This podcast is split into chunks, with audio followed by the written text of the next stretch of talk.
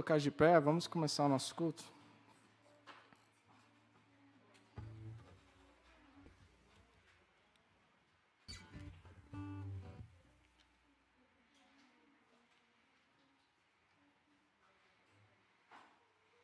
Que a gente consiga se conectar com o Senhor nessa noite. Que todos nós possamos estar com os nossos corações abertos e esquecer um pouco das coisas né, que estão lá fora e focar no Senhor nessa noite. Pai, obrigado por esse tempo aqui. Nós queremos entregar em tuas mãos e pedir para que o Senhor nos lidere, para que o Senhor tome conta de tudo. Faz a tua vontade aqui, Senhor. Nós queremos te louvar com todo o nosso coração, com toda a nossa força, com todo o nosso entendimento. Porque, Senhor, assim, mesmo a gente não mesmo a gente não tendo noção da sua grandeza, do seu poder, Deus, porque é algo que a gente nunca né, viu, não tem nada que possa mensurar quão grande, quão poderoso o Senhor é, mesmo, mesmo assim, a gente quer, Senhor, dar o nosso melhor para Ti, abrir o nosso coração para o Senhor, se conectar contigo, te louvar, te adorar, te exaltar, Senhor, porque o Senhor é totalmente digno disso totalmente digno, Senhor. E nosso coração está extremamente alegre, Senhor, por poder estar na tua presença. Mais uma vez com a nossa com a nossa família, Senhor, com uma parte do seu corpo aqui. E nós entregamos este momento nas tuas mãos em nome de Jesus. Amém. Tu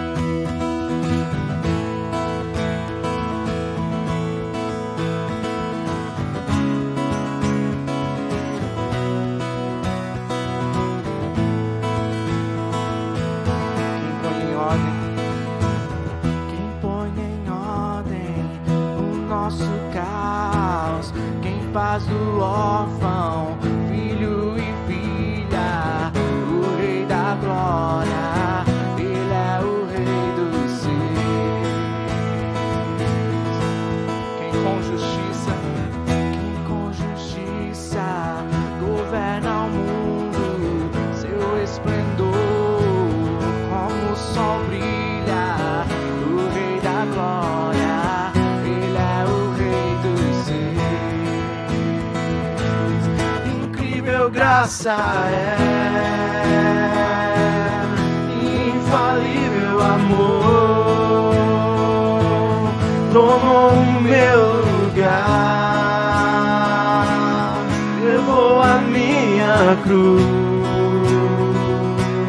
e a sua vida deu, e agora eu sou.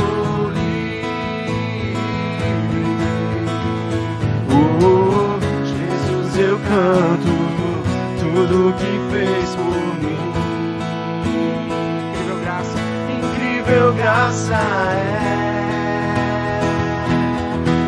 infalível amor. Tomou o meu lugar,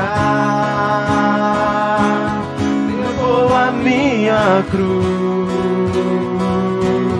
na sua vida. Deus e agora eu sou livre.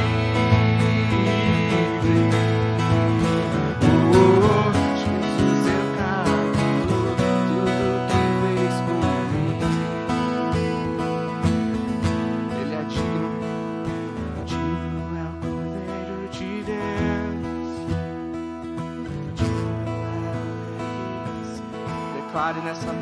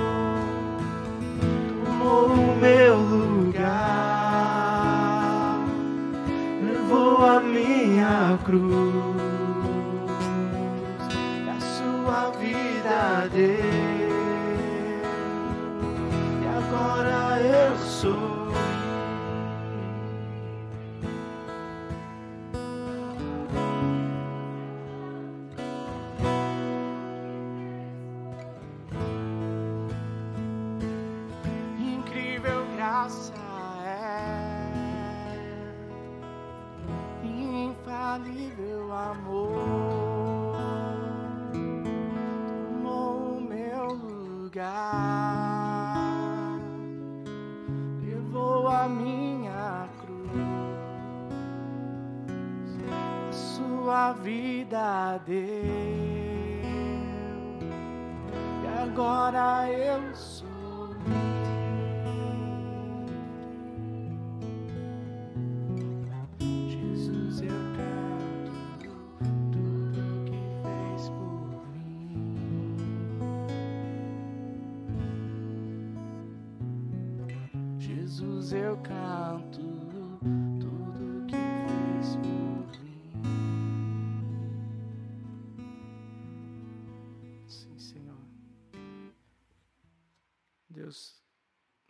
louvamos, Deus, e te celebramos, porque tudo aquilo que o Senhor fez por nós é motivo de cantarmos e celebrarmos o teu nome, Deus.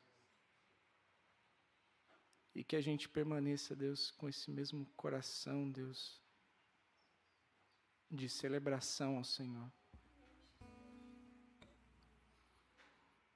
Porque, Deus, não há prova maior do, de amor do que essa que o Senhor fez por nós de entregar a sua vida naquela cruz, de se humilhar. Como a sua palavra diz, o Senhor nos amou quando nós ainda não amávamos o Senhor, e não há prova maior de amor do que essa, Deus. Porque é muito fácil amar aquelas pessoas que nos amam, é muito fácil nos amar as pessoas que nos fazem bem. Mas a tua palavra diz que nós éramos teus inimigos. E o Senhor escolheu morrer por nós. Uma das partes mais incríveis da passagem da sua crucificação, Deus, é quando o Senhor diz: perdoa eles porque eles não sabem o que fazem. E até o dia de hoje o Senhor continua falando isso, Deus, perdoa eles porque eles não sabem o que fazem. E os seus braços continuam estendidos e abertos, Deus. E nós te louvamos por isso, Deus. Te louvamos porque, mesmo sendo nós tão falhos, o Senhor escolheu dar a sua vida por nós. E nós nunca vamos ter uma prova de amor tão grande como esta, Senhor. Obrigado por tudo que o Senhor fez. Nós te louvamos, Deus. Te louvamos de todo o coração, Deus. Em nome de Jesus.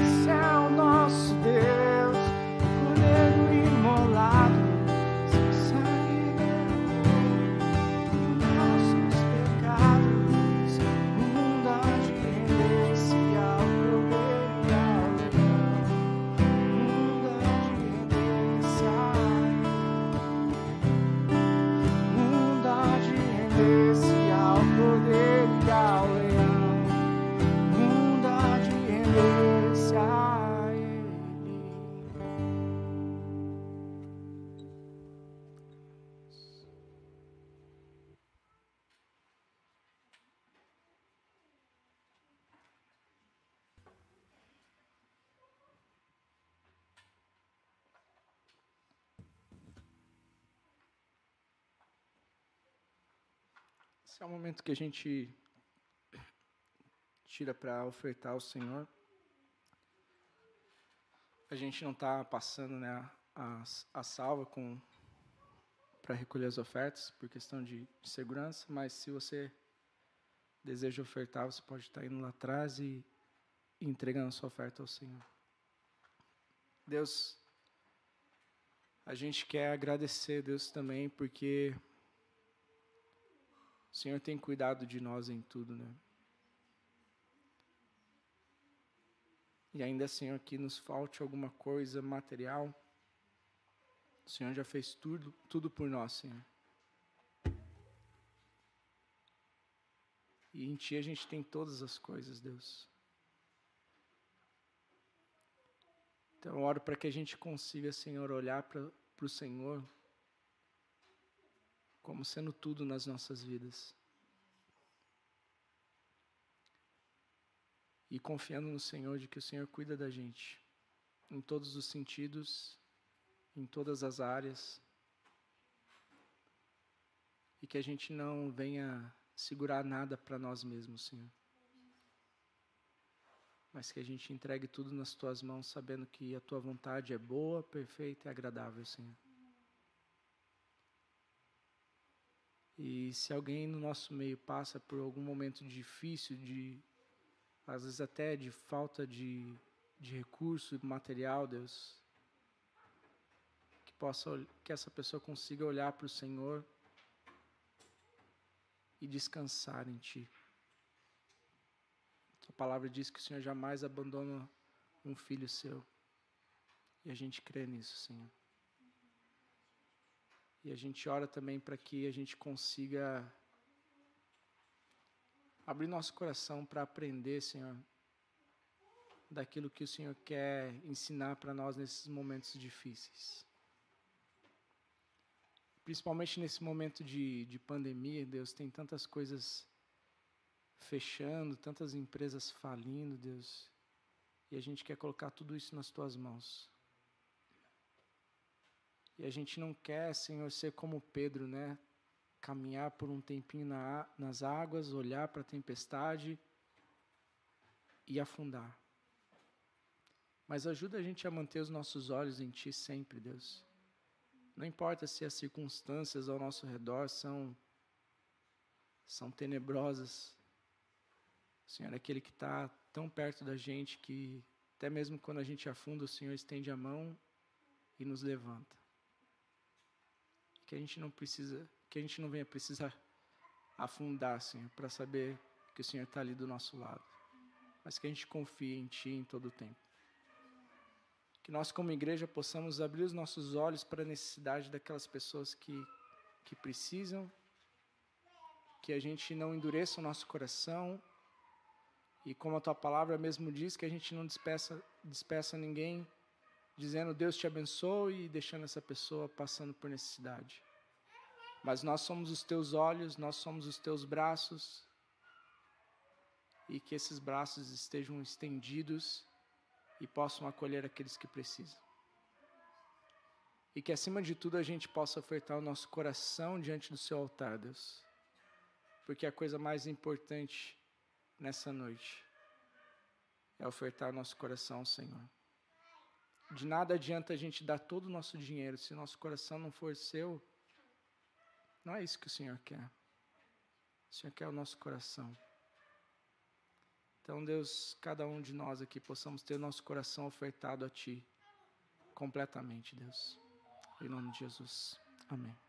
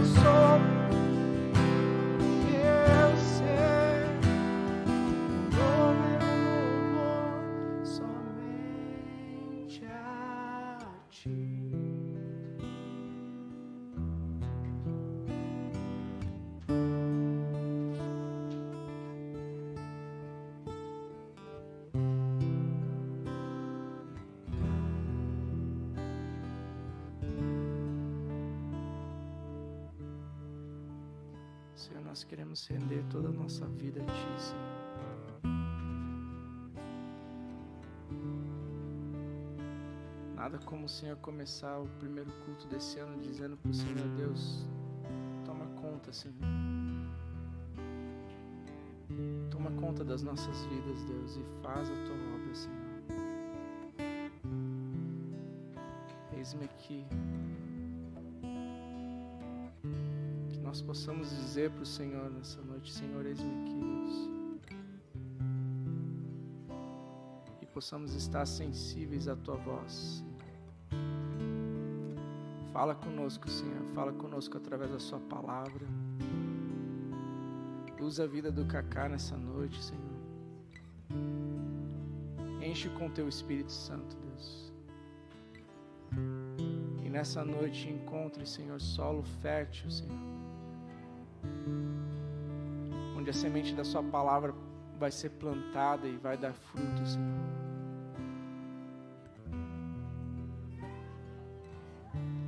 Nos ajuda a permanecer com os nossos olhos em Ti, Senhor.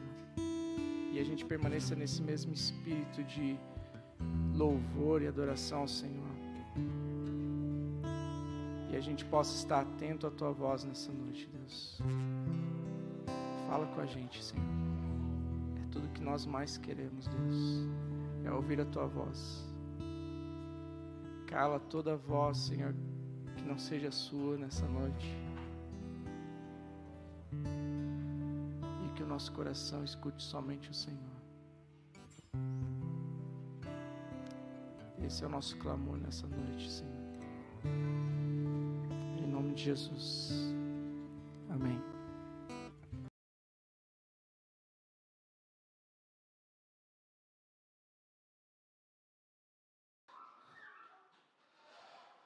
Boa noite, pessoal. Sejam todos bem-vindos a Calvary Curitiba. É uma alegria poder estar aqui nessa noite, nosso primeiro culto desse ano. Então, ainda no dia 10, ainda está liberado falar Feliz Ano Novo, mais uma vez. Ou Feliz Ano Novo de novo, e de novo, e de novo. E. Nosso primeiro culto. Primeiro culto de 2021 e esperamos que seja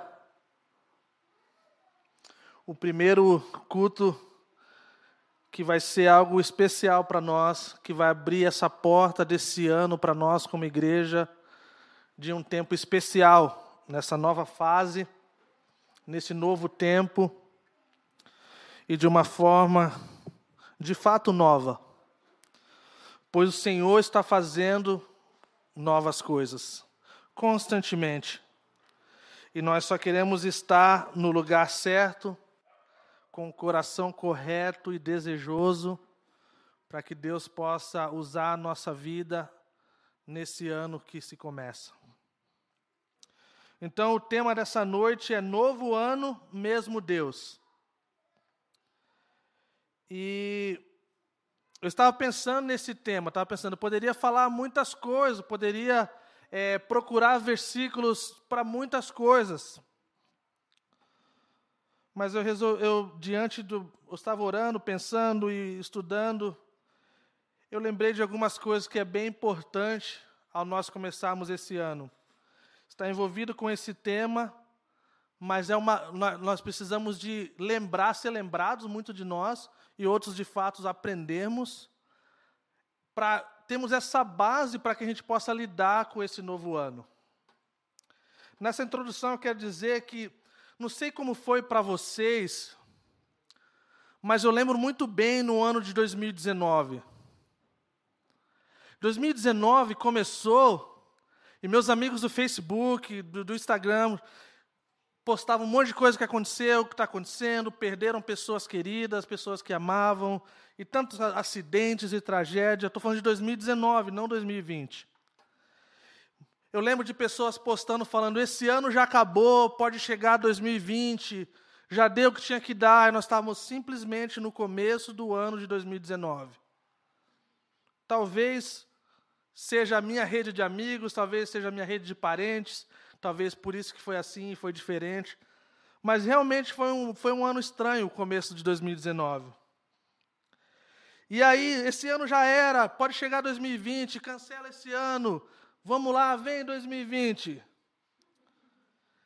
E aí chegou 2020.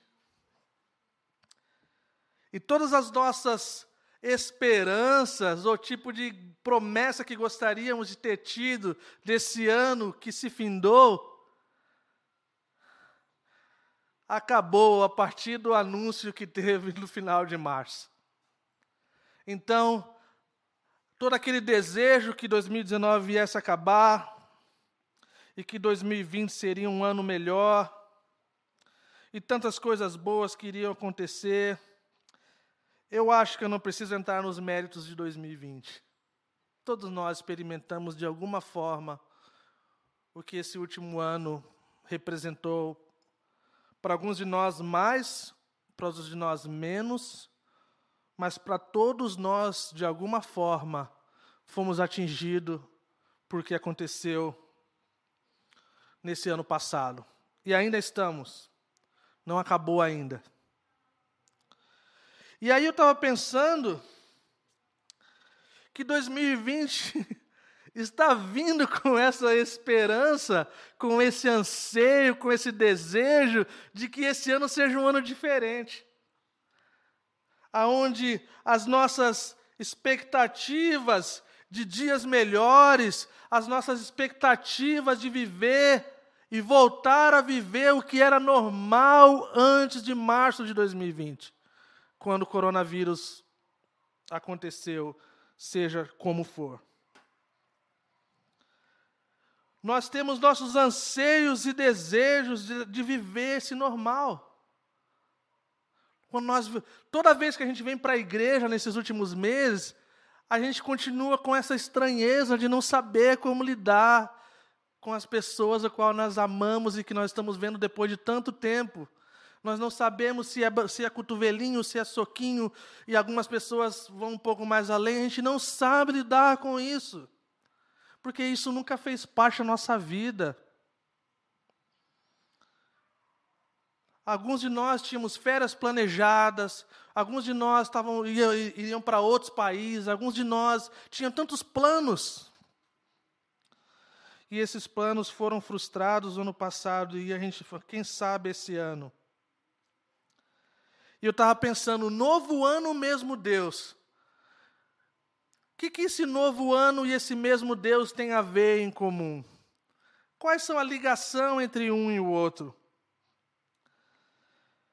A ligação é que eu espero de coração que muito das boas expectativas que nós temos e sonhos e coisas que nós queremos viver esse ano possam acontecer. De coração, eu espero. Mas mais do que isso, eu espero que possamos ter a nossa vida alicerçada e fundamentada na verdade de quem Deus é, no seu caráter e na sua natureza. Porque se a gente assim então fizer, 2021 pode ser o que for. 2020 pode trazer para nós o que for. O nosso coração vai estar no lugar correto a nossa vida vai estar no lugar correto. Então, novo ano e o mesmo Deus é uma declaração radical. Porque a promessa das coisas que nós temos visto por aí, elas são, elas são frágeis. Elas não são nem convincentes de tantas formas. Então as coisas podem não ir da forma que a gente imagina ou sonharia. Mais uma vez, sinto lhe dizer. Mas sabe uma coisa? Quando nós pensamos no, no mesmo Deus, pode vir 2020, 2021, 2022, 2042, 2052. E ele não depende da bolsa de valores. Ele não depende da crise mundial. Ele não depende se vai ter vacina ou não. Ele não depende de fulano ou beltrano. Ele é o mesmo. E quando nós olhamos para ele dessa forma, algo algo é gerado e muda a nossa vida da forma que nós olhamos e refletimos nessas coisas. Então eu pensei, que tal então a gente começar o ano olhando então para de fato para esse Deus que não muda?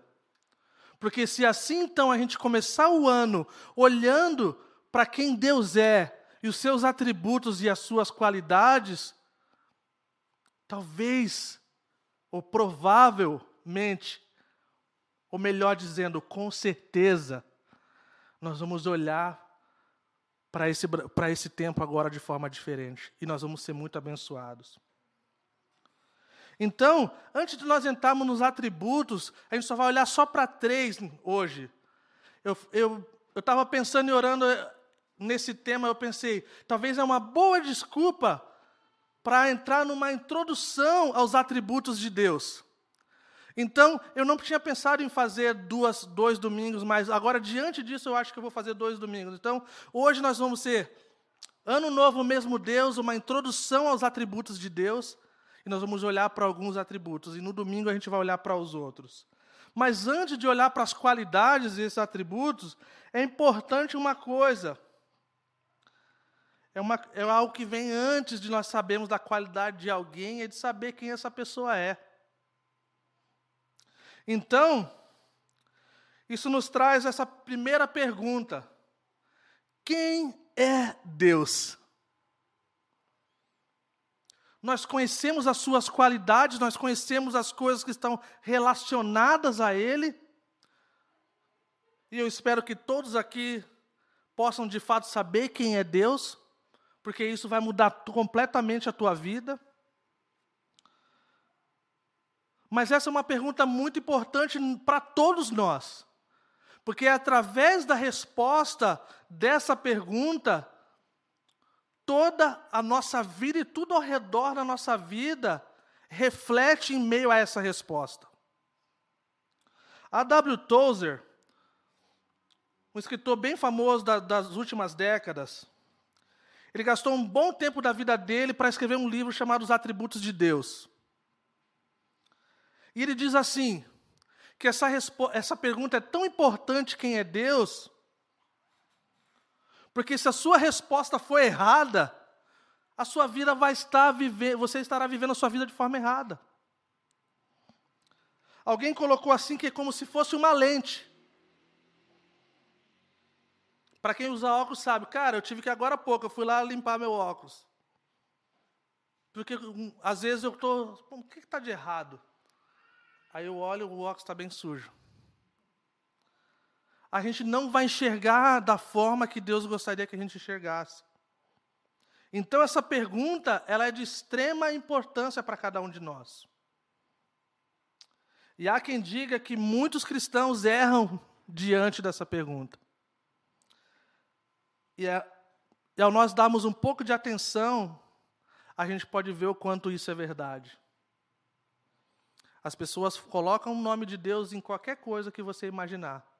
As pessoas usam e abusam do nome de Deus para fazerem o que quiser. Por quê? Porque elas olham para Deus, elas mostram Deus para as pessoas, o qual não é o Deus da Bíblia, não é o Deus de verdade. Então isso é muito importante para a gente. Então, uma resposta bem importante que eu amo, e na verdade, assim, nesse tempo agora, como novo pastor da Calvary de Curitiba, deixa eu confessar uma, uma das minhas intenções do meu coração. É influenciar você a muito boa leitura.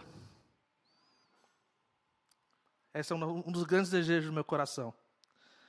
Influenciar vocês a grandes e boas leituras, que vão ajudar você a desafiar o seu pensamento de saber que Deus é infinitamente maior e melhor do que você pensa e do que você acha hoje. No seu sonho mais animal, Deus ainda é maior e melhor. Em 1600 e pouco, houve, uma, houve um, um, grupo de teólogos, mais ou menos 121 teólogos, é chamado a Confissão de Westminster, bem conhecida no meio reformado, até demais. Eles se juntaram com uma indagação de que haviam, eles, haviam, eles tinham que defender de alguma forma o cristianismo dessa usurpação de que o homem tem poder sobre Deus. Então eles pensaram em algumas perguntas, eles pensaram em coisas que eram importantes na confissão, para ajudar o povo de Deus a ter uma, uma diretriz em algumas coisas. Então, uma das minhas intenções é levar você a esse tipo de informação, porque é muito importante. Nós, nós, nós evangélicos, nós abrimos mãos de algumas coisas, porque a gente não queria ter ligação com qualquer tipo de coisa que é a nossa cultura do catolicismo no Brasil. Mas quando nós olhamos para a história, nós vemos que existe muita coisa boa que nós abrimos mãos devido a esse medo, devido a essa questão religiosa. E como eu falei, no primeiro domingo do advento, o advento é uma delas que nós perdemos que é uma coisa incrível e poderosa. Você dedicar o mês de dezembro e cada domingo lembrar de que o Senhor, ele não somente nasceu e estava numa manjedoura, mas ele vai voltar. Nós vamos também lembrar, no momento nós estamos em Epifania, mas é outro assunto. É, chegando a Páscoa, vocês vão ver, nós vamos acompanhar essa jornada do que aconteceu até aquela sexta-feira. E você vai ver que isso não é, não deveria ser uma categoria católica ou evangélica, é uma questão cristã e bíblica. Jesus de fato morreu numa cruz. E Jesus de fato ressuscitou três dias depois.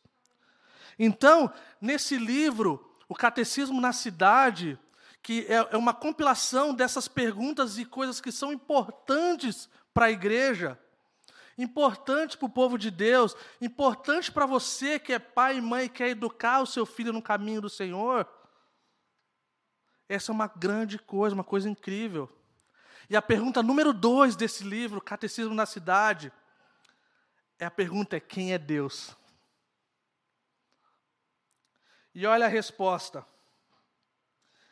que esse grupo achou e que eu acho que é interessante e que eu tenho passado com os meus filhos e e vai ser de grande orgulho da minha parte o dia que as minhas, minhas filhas pequenas poderem citar isso, de, de falar assim: ó oh, pai, quem é Deus? Deus é sim. Fala assim, o resto, o pessoal tem cada um as suas, as suas respostas, mas essa, essa resposta está boa.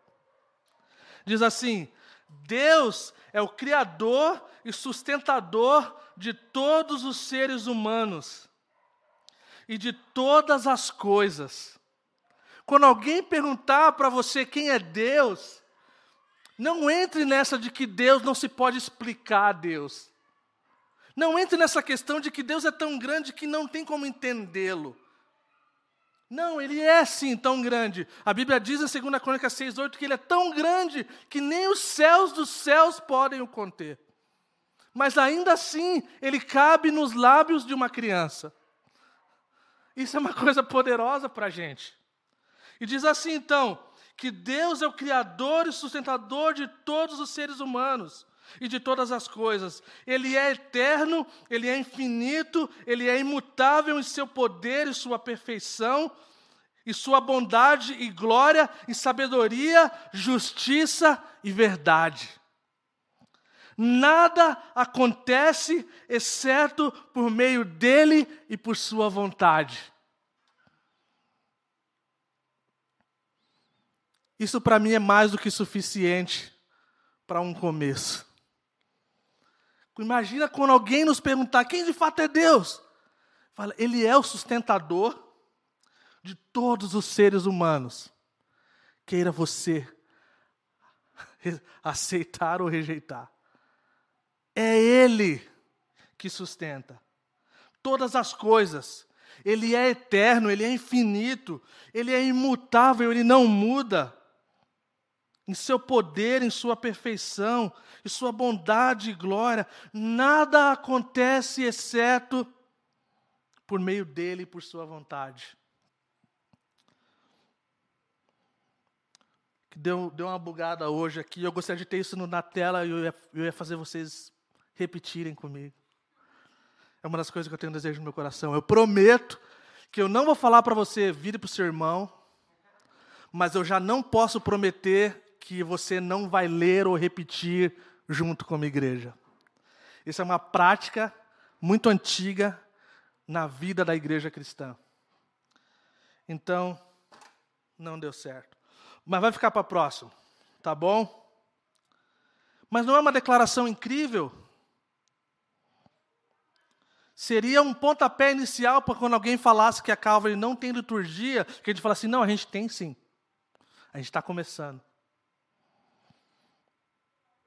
Então, gente, por que os atributos de Deus é importante quando nós então nós olhamos para Deus e nós tentamos é, entender quem Ele é e ter uma resposta que seja de acordo com a representação que de fato Ele merece? John Piper diz assim: Os meus sentimentos não são Deus, Deus é Deus. Os meus sentimentos não definem a verdade. A palavra de Deus define a verdade. Os meus sentimentos são ecos, respostas ao que a minha mente percebe. E às vezes, e muitas vezes, os meus sentimentos estão fora de sincronia com a verdade. Então, por que isso é importante? É importante porque nós vamos viver coisas nas nossas vidas que vão botar em xeque a realidade de quem Deus é. Você quer ver um exemplo disso? Poderia dar muitos. Quando alguém da nossa família se vá, quando nós perdemos um ente querido, eu perdi meu pai uns meses atrás. A primeira coisa que Satanás vai colocar na mente de quando você perde alguém, ele fala: Deus, cadê onde está Deus? Se Deus realmente te amasse, Deus não ia fazer isso.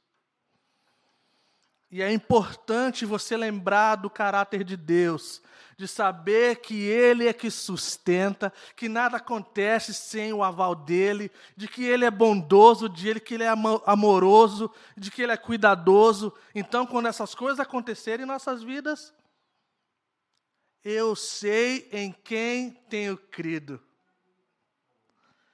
Quando estamos num relacionamento, um, part, é, desmanchou com o namorado, com a noiva, sabe como é, alguns de vocês? Temos essa, essa questão de nos sentirmos sozinhos, ou estamos lutando com ansiedade ou com depressão, de lembrarmos de que Deus está conosco todos os dias de que Ele prometeu que estaria conosco, que Ele está em todos, Ele tem o poder para estar em todos os lugares ao mesmo tempo. E a lista segue, gente. Charles Spurgeon falou que quando nós falamos dos atributos de Deus, é como se nós estivéssemos tentando abraçar o oceano, o qual nós tentamos e as águas nos invadem e começam a nos invadir de tal forma que nós somos imergidos e, tende, e temos a ir lá na coisa boa, mas nos afogarmos nesse oceano. E ainda assim não compreenderemos de fato. Então, uma visão alta de quem Deus é, uma visão grande de quem Deus é, nos leva a viver de forma diferente. Quando nós temos uma vida apática, quando nós temos uma vida que falta paixão, quando nós temos uma vida de que, ah, eu estou na igreja por tanto tempo, isso para mim está bom, isso mostra uma deficiência, uma, uma falta de foco no que de fato Deus é. Vocês estão me entendendo, gente? O entendimento, o nosso entendimento sobre Deus, ele nos ele dita de alguma forma a forma que nós vivemos. Porque se eu penso que Deus é de tal forma e eu não preciso me relacionar com vocês, isso mostra que esse Deus, o qual ele não é o mesmo Deus da Bíblia. Quando eu, eu, eu preciso lidar com uma situação que eu preciso perdoar, se o meu orgulho está mais forte do que eu falo, não, eu não vou perdoar, eu tenho amargura no meu coração e eu vou segurar até o fim. isso mostra uma deficiência em relação acerca de quem Deus é. Então, tudo que nós pensamos sobre Deus, o nosso conhecimento acerca de Deus, precisa vir da nossa mente para o nosso coração e ser transformado em ação que demonstre e represente quem de fato Deus é. Então, por isso, a W. Tozer ele fala assim: o que vem à sua mente quando você pensa quem é Deus é tão importante do que toda outra coisa.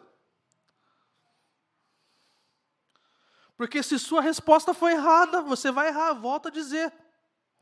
Ou então, se quando você se pergunta quem é Deus, se você tem outra resposta acerca de alguém ou alguma coisa que é maior do que Deus, isso mostra algo errado também, isso mostra que você tem um ídolo, que na verdade não é de verdade. Porque não existe ninguém que é maior do que Deus. Não existe ninguém que é melhor do que Deus. Então, ao nós entrarmos nessa questão dos atributos, o que são os atributos? Na verdade, não é nada tão profundo. É algo bem simples. São qualidades que atribuímos a alguém, como elas são.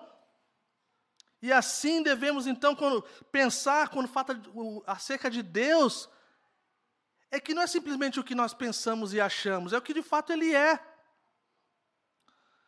E nós temos exemplos de Gênesis e Apocalipse, de pessoas exclamando e clamando: Quem é como o nosso Deus? Moisés clamou.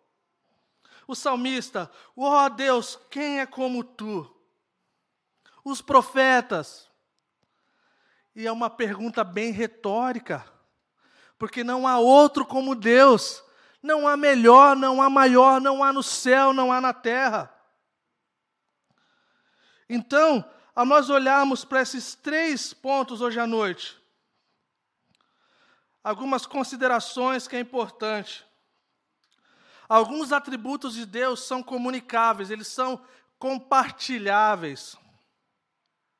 E nós vamos olhar para isso. Por exemplo, um dos nossos pontos, o terceiro, três pontos nós vamos falar sobre a imutabilidade de Deus, nós vamos falar sobre a bondade de Deus e sobre a santidade de Deus. Então nós vamos ver que um Deus que é santo, ele pede para o seu povo ser santo. Agora, tem coisas que são incomunicáveis, não são compartilháveis acerca de, de quem ele é. Então, esses, é importante a gente pensar só em algumas coisas, essas considerações que esse, essas, esses atributos eles são permanentes na Trindade. Eles não são coisas que são, é, não é como o update assim, né, cara, de um, de um computador, uma coisa assim, ó, chegou no nível tal, agora tem que atualizar, ou tem que, ou o HD está cheio, tem que deletar. Não é assim que funciona. Eles estão com Deus, eles estão com a Trindade, eles funcionam de forma diferente, mas eles estão totalmente ligados e interligados. Nós temos a tendência de olhar para o Deus do Antigo Testamento diferente do Deus do Novo Testamento. E nós precisamos olhar com uma perspectiva mais geral da Bíblia, e nós vamos então entender que os atributos de Deus eles são tão visíveis e tão latentes ao, através da Bíblia que isso deve mexer com a nossa teologia.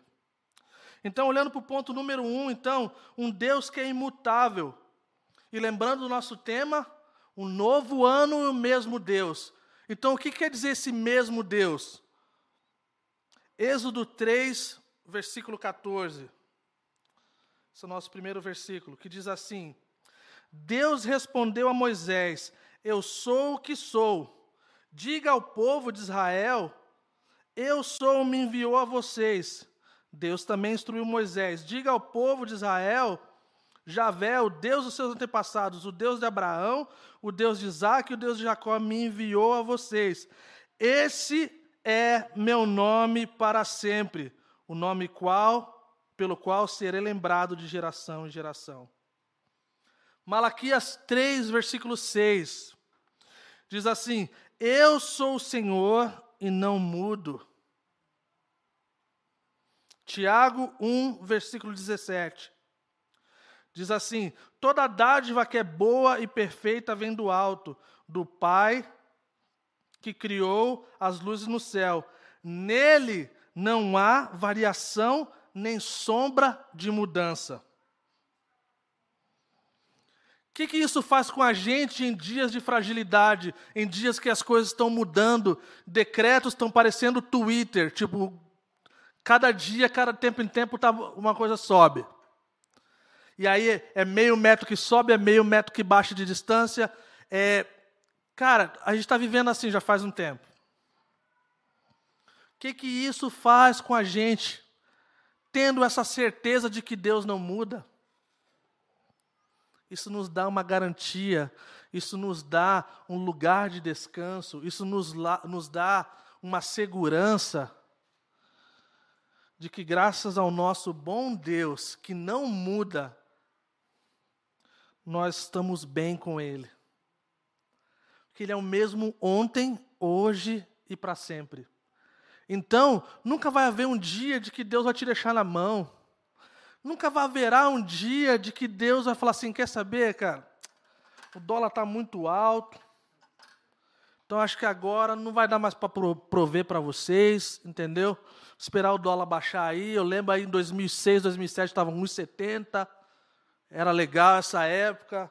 Dava para comprar umas coisas no Paraguai. Mas agora cinco e pouco, seis, agora não dá. Não vai chegar esse dia. Não vai chegar o dia de que Deus fala assim: ó, quer saber? Eu era imutável até ontem, mas agora ano novo, 2021, todo mundo loucão, todo mundo aí brigando. É, eu acho que agora eu vou mudar. Porque afinal de contas tem uns caras que não dá, então tem que mudar porque é difícil. Não, gente. Então por isso essa imutabilidade de Deus é importante na nossa vida. Não, não simplesmente, e mais importante, que ele é assim, e esse é o mais importante. Nós servimos um Deus que não muda. Todos os outros deuses com, com D minúsculo, eles mudam. Eles mudam de acordo com a filosofia, eles mudam de acordo com o ponto de vista, eles mudam de acordo com o livro deles. Agora, o nosso Deus não.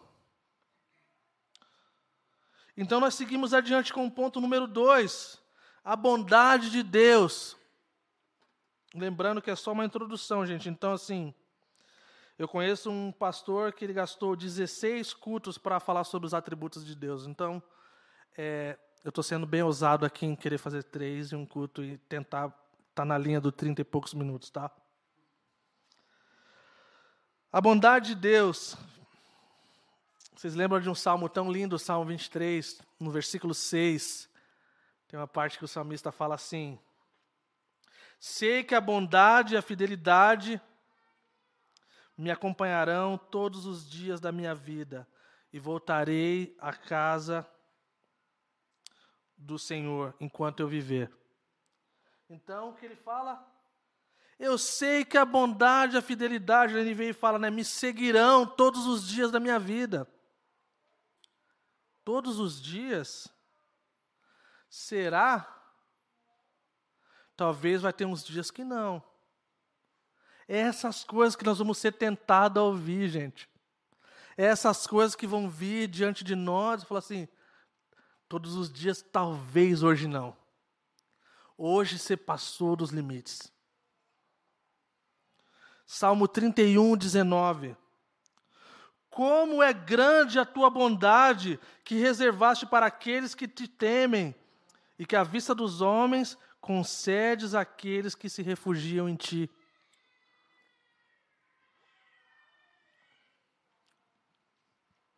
Como é grande a tua bondade. Então, além de toda essa bondade e fidelidade, ele mostra o tamanho. Ele não diz que é uma bondadinha ou uma bondade mais ou menos. Não, ele fala que é grande. Êxodo 33, 19, uma passagem muito conhecida de todos nós, fala que Deus respondeu: Diante de você farei passar toda a minha bondade, e diante de você proclamarei o meu nome.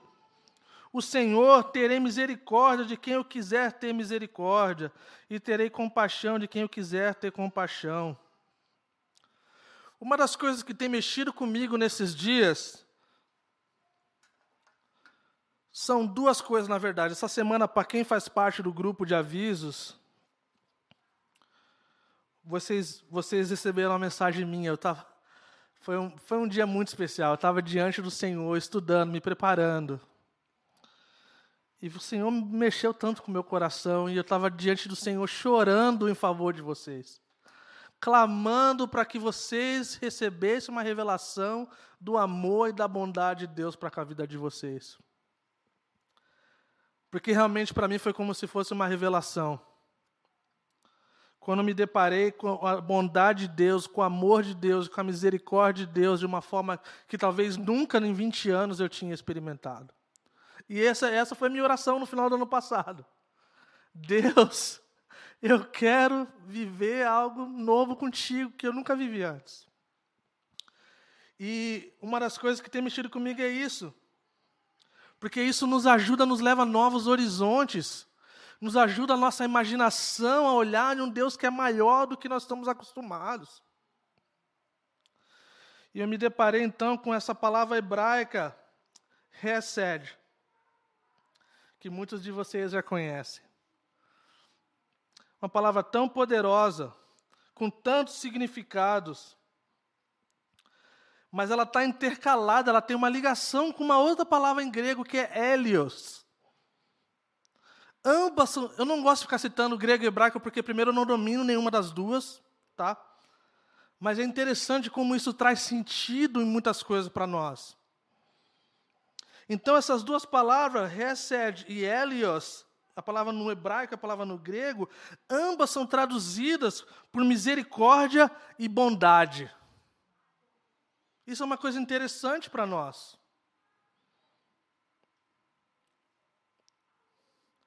Porque muitos de nós aprendemos na igreja que misericórdia quer dizer não recebemos aquilo que nós merecemos. E de fato é uma delas. Mas veja, se você colocar num dicionário ou num busca, no caça-palavras, essa palavra recede, que aqui está como bondade ou misericórdia, você vai ver que 149 vezes aparece com a palavra misericórdia. Você vai ver que 40 vezes aparece com a palavra bondade. E aí, 30 e mais 12 vezes está relacionado com bondade. Isso nos mostra uma coisa e nos lembra de uma outra coisa. 1 Pedro, quando ensinei na primeira parte, que fala assim: que Deus, por sua grande misericórdia, nos fez nascer de novo. Vocês lembram qual era o significado que eu falei? Que era bondade ou bem direcionado aos miseráveis e aflitos, juntamente com um desejo de ajudar. Isso nos leva a um outro horizonte, gente. Isso nos leva a, a olhar a misericórdia de Deus, que não é simplesmente que não nos dá aquilo que nós merecemos, que no fato, de fato é o inferno, nós merecemos o inferno, porque não é por obras que nós vamos para o céu, ou por nada que podemos fazer, e sim Deus fez por nós. Mas não é simplesmente isso. É, ele não nos dá o que nós merecemos, mas ainda ele faz algo, ele direciona algo dele, da bondade dele, do coração dele, juntamente com um desejo de nos ajudar. Cara, se isso não explodir a sua cabeça, não sei mais o que pode. Uma das expressões que eu amo em inglês, gonna blow your mind. Vai explodir a sua cabeça. Então, eu aprendi, porque nós aprendemos dessa forma, você vê como nós podemos olhar num Deus que ele não é tão grande quanto ele é. Ele talvez, ah, ele não nos dá aquilo que nós merecemos, tá joia. Mas quando nós podemos nos aprofundar e, e cair para dentro em conhecer a Deus de forma mais profunda, e nós vamos ter experiências que nós vamos estar diante de Deus e nós vamos ter como Isaías, ah, se fendesse os céus. Vamos estar diante de Deus no período do louvor ou no nosso, no nosso quarto e nós vamos ter uma experiência com Deus. Eu não estou falando de experiência simplesmente mística ou emocional, o qual emocional é, faz parte de quem nós somos e nós precisamos das nossas emoções mas nós vamos estar experimentando algo que é bíblico. algo que outros irmãos e irmãs nas Escrituras vivenciaram. Então, quando nós olhamos então para a bondade de Deus, quando em dias de dúvidas, em dias de coisas que nós precisamos, nós vamos lembrar que Deus ele envia bondade, ele direciona bondade em nossa direção. E não só isso, em dias que nós nos sentimos como miseráveis e aflitos, alguns de nós experimentam isso com mais frequência do que os outros. Alguns de nós, devido ao nosso passado pecaminoso, de tempo em tempo nós temos que lidar com isso. E uma confissão para você, eu lido com isso. Não sei se meus filhos estão assistindo o culto em casa, sei que a minha esposa está. Mas tem coisas que eu fiz que minha esposa falava, só pode contar para os seus filhos depois de 18 anos. E não é uma coisa que eu tenho orgulho, é uma coisa que eu morro de vergonha. Então, nesses dias no qual eu me sinto assim, dessa forma, cheio de vergonha, me sentindo miserável, aflito, é um grande renovo e refrigério e um lavar de água limpa, saber que Deus, Ele continua derramando bondade e juntamente com o desejo de me ajudar. Isso não é incrível, gente? E agora para o nosso último ponto. A santidade de Deus. Então nós falamos um pouquinho sobre a imutabilidade de Deus, sobre a bondade de Deus e agora sobre a santidade de Deus. Salmo 99, versículo 9 diz assim: Exaltai ao Senhor o nosso Deus e adorai no seu santo monte, pois o Senhor nosso Deus é santo. Isaías 5,16 diz assim: Porém, o Senhor dos exércitos será exaltado em juízo, e Deus, o santo, será santificado em justiça. 1 Samuel 2, versículo 2 diz assim: Não há santo como o Senhor, porque não há outro fora de ti, rocha nenhuma há como nosso Deus. Gente, poderia citar tantos outros, tantos outros. Apocalipse 4, versículo 8. Já vou pular para a parte que está dizendo assim: que não descansavam nem dia nem de noite, dizendo: Santo, Santo é o Senhor Deus Todo-Poderoso, que era, o que é e que há de vir. Isaías 6, 3: E clamavam uns aos outros, dizendo: Santo, Santo, Santo é o Senhor dos exércitos. O professor R.C. Sproul, ele falava que poucas coisas na Bíblia você vê uma repetição com ênfase dessa forma. Você não via Deus, é, você não via falando que Deus é, é isso, Deus é amor, amor, amor, ou que Deus é fiel, fiel, fiel, ou que Deus é isso, isso, isso, e Deus é aquilo, aquilo. Não é interessante? Fala que Deus é santo, não fala que Deus é santo, santo. Fala que Deus é santo e fala que Deus é santo, santo e santo isso deve mexer com algo na gente. E quão importante é essa santidade de Deus para com a gente? Vocês lembram qual foi a reação de Isaías quando ele teve essa revelação, esse um contato com a glória de Deus em Isaías capítulo 6, do qual nós lemos aqui que fala Santo, Santo, Santo é o Senhor dos Exércitos? Ele falou assim: ai de mim. Então, essa é uma resposta bem natural quando nós estamos diante da face de Deus. Nós olhamos para quem nós somos e nós olhamos para quem Ele é. Sabe uma passagem interessante? Quando os discípulos estavam lá, Pedro estava apanhando lá para pescar, não estava conseguindo pescar. E Jesus vai lá, então ajuda eles, eles pegam peixe demais e está quase afundando a primeira reação de Pedro é assim: Senhor, eu, eu, eu, eu sou pecador. Que ele reconhece quem Jesus era.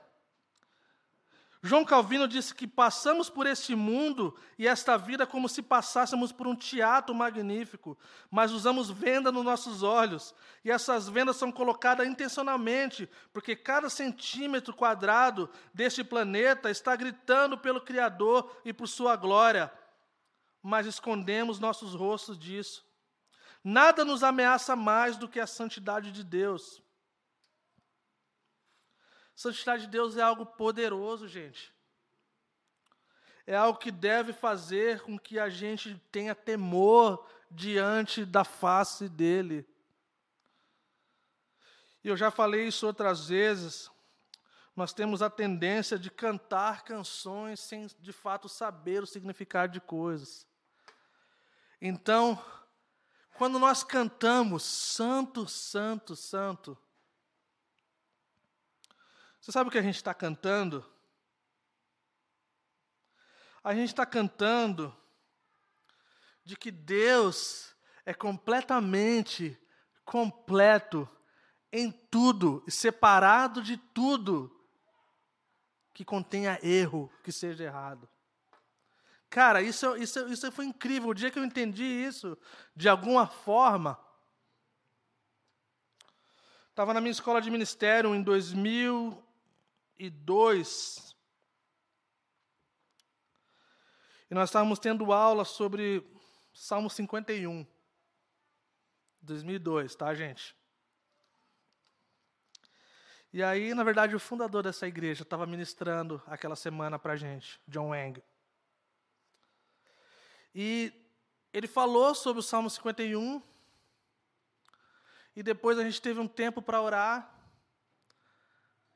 E aí ele pegou o violão, ele começou a tocar dois acordes, ré e sol.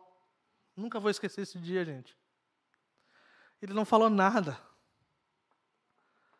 Mas a glória de Deus, um encontro com a santidade da glória de Deus veio sobre aquele lugar. E quando nós olharmos um para o outro, nós, alguns estavam ajoelhados, outros estavam deitados, outros não sabiam o que fazer, outros foram para o corredor. E o silêncio e só ouvindo o, som dos acordes, quando de, de, repente nós começamos a ouvir alguns soluços, quando de repente nós começamos a ouvir choros. E sabe qual foi o sentimento que eu tive naquela hora? E depois eu fui perceber, conversando com os amigos de classe era o mesmo sentimento. Nós vamos morrer, todo mundo aqui. Ó oh, pobre pecador que eu sou diante da face de um Deus santo. E foi algo tão incrível, gente. Cara, aquilo marcou minha vida de tal forma, mas aquele dia nós choramos diante da presença de Deus. Choramos. E eu lembro de sair da aula e correr para a casa do meu pastor e falar: Pastor, eu não sei o que aconteceu, mas eu acho que eu tive um encontro com Deus. Cara, eu, eu parecia que eu ia morrer diante da face dele, da glória, da santidade. Eu me senti tão sujo, mas ao mesmo tempo eu me senti tão limpo. E meu pastor deu uma risadinha assim e falou: Cacá, de, de fato, você teve um encontro com o Senhor. E que esse encontro seja tão genuíno e verdadeiro que marque a tua vida para sempre. Então estamos aqui, umas décadas depois. Então, quão importante é isso para a gente, a santidade de Deus? É tão importante porque isso é para a gente, Ele compartilha com a gente. Eu só vou citar, a gente tem aqui, mas eu só vou citar, tá bom? Então, assim, é, em Hebreus 12, 14, ele fala: é, esforcem-se para viver em paz e, com todos e para serem santos, pois sem santidade ninguém verá o Senhor. 1 Tessalonicenses 4, 7 fala que Deus não chamou para a impureza, mas Ele chamou para santidade. 1 Pedro 1,15 fala que assim como é santo aquele que os chamou, sejam santos. E a, e a lista segue, pessoal. Nós temos um, tem um versículo muito interessante. 2 Pedro 3,18 que diz assim: Antes cresçam na graça e no conhecimento do nosso Senhor e Salvador Jesus Cristo. Isso virou meio que um jargão na Calvary no geral. Ah, qual é a visão da Calvary? É crescer na graça e no conhecimento. Mas nós precisamos ousar ir além disso. O que, o que esse conhecimento quer dizer? O que, que essa graça quer dizer? Porque de outra forma, se não entendermos assim, nós temos a tendência de olhar desfocado para quem Deus é, então nós olhamos a graça como algo de libertinagem, nós olhamos pela verdade e o ensino expositivo das Escrituras como um orgulho, com algo exclusivista, como, como quase nós fôssemos os únicos a irem para o céu. Nós não vamos falar isso, nós vamos viver como assim, de alguma forma. Um orgulho que pode levar à apostasia, ao vivermos de forma apática e alienada, uma ortodoxia tão rasa, para não dizer fake. Então, lembrando que uma visão alta de quem Deus é nos leva à adoração, nos leva a mudar o relacionamento que nós temos com os homens e com Deus, nos leva a uma doxologia, que é a declaração da glória de quem Deus é que quando nós entendemos um pouco e nós nos aprofundamos no nosso conhecimento acerca de Deus, imagina a forma que nós vamos adorar. Gente, nós devemos nos lançar nos braços do nosso Deus, que é imutável, que é cheio de bondade misericórdia e que é santo e que esses atributos e qualidades do seu caráter, da, da sua natureza, que são inigualáveis, que são incontáveis, eles não podem, há ninguém que possa comparar.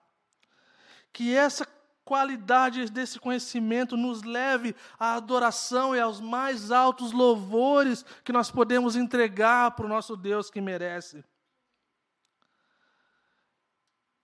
E você quer ver como esse conhecimento faz isso?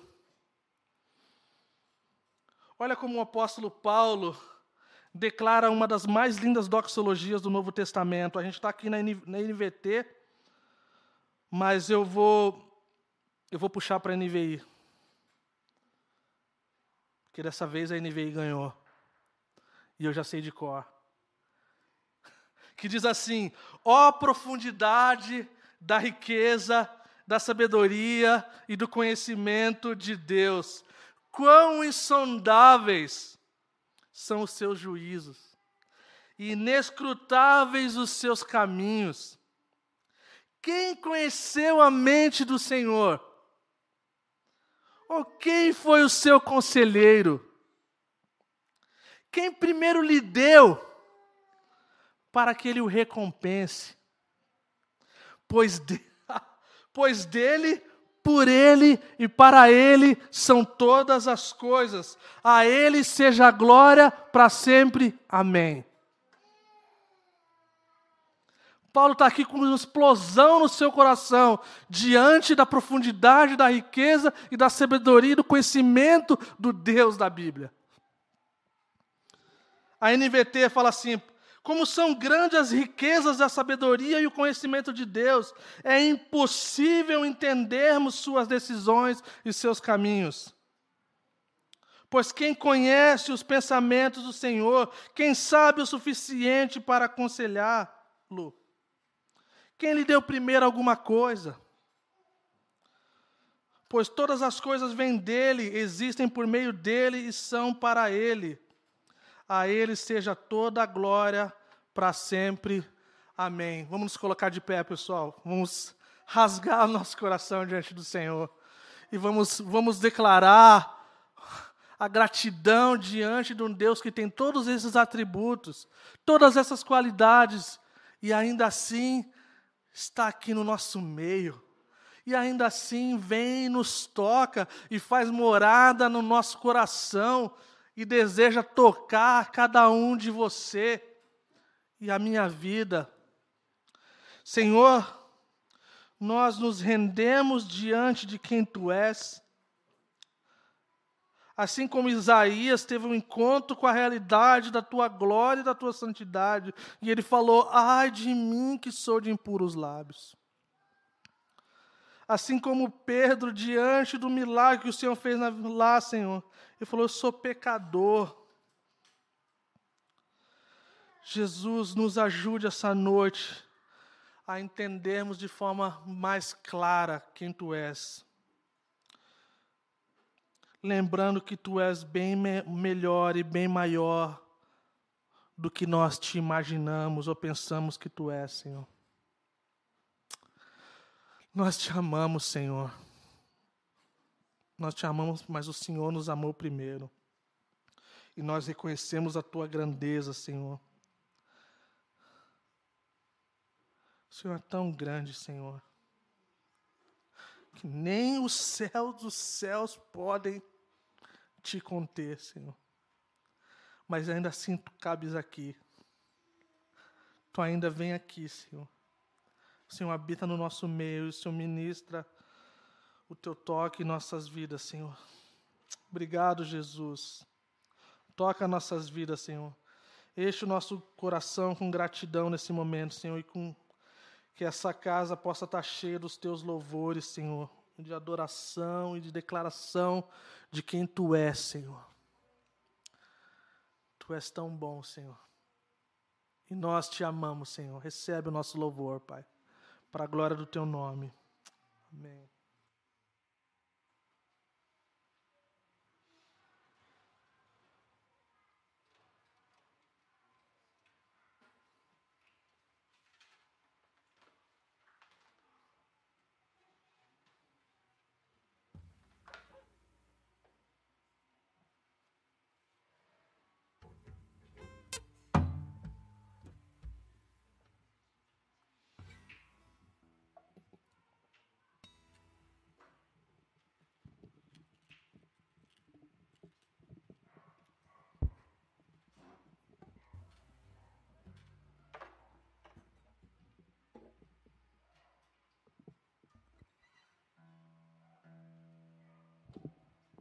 Vamos colocar de. Ah, tanto assim.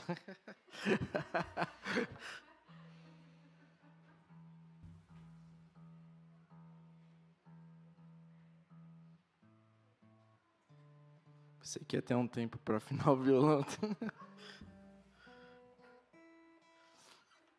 Amém. Louvado seja o Senhor.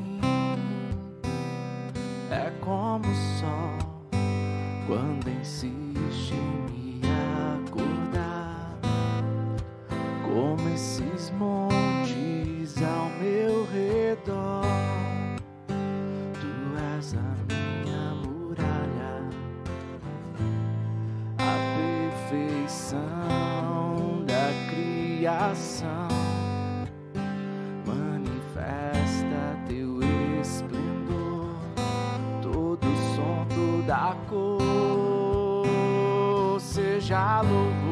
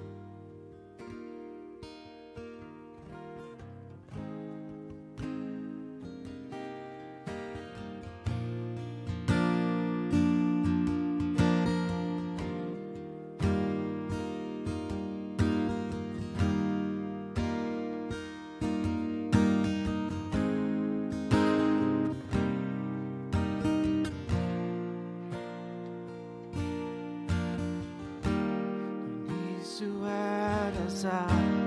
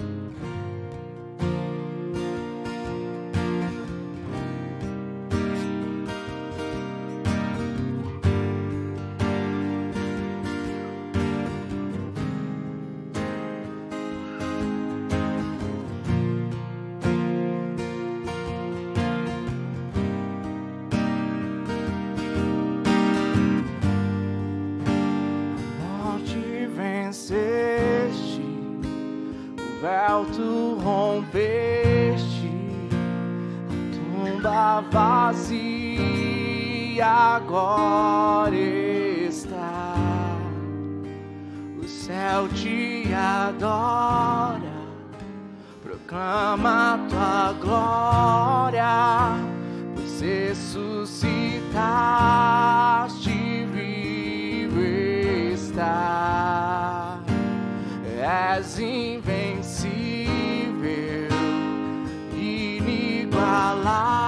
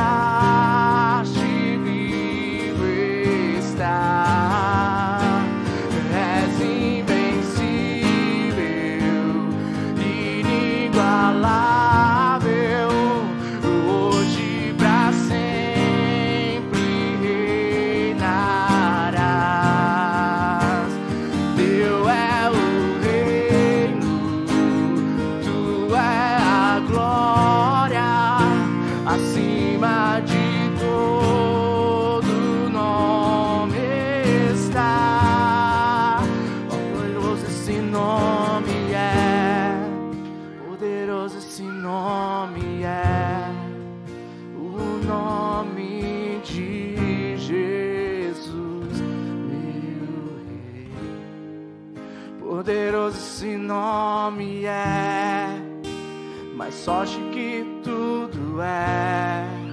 Poderoso esse nome é, o nome de Jesus.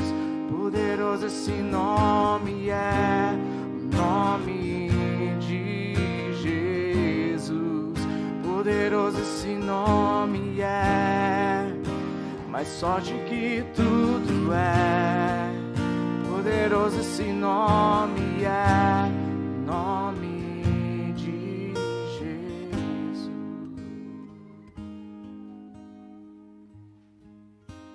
A morte venceste,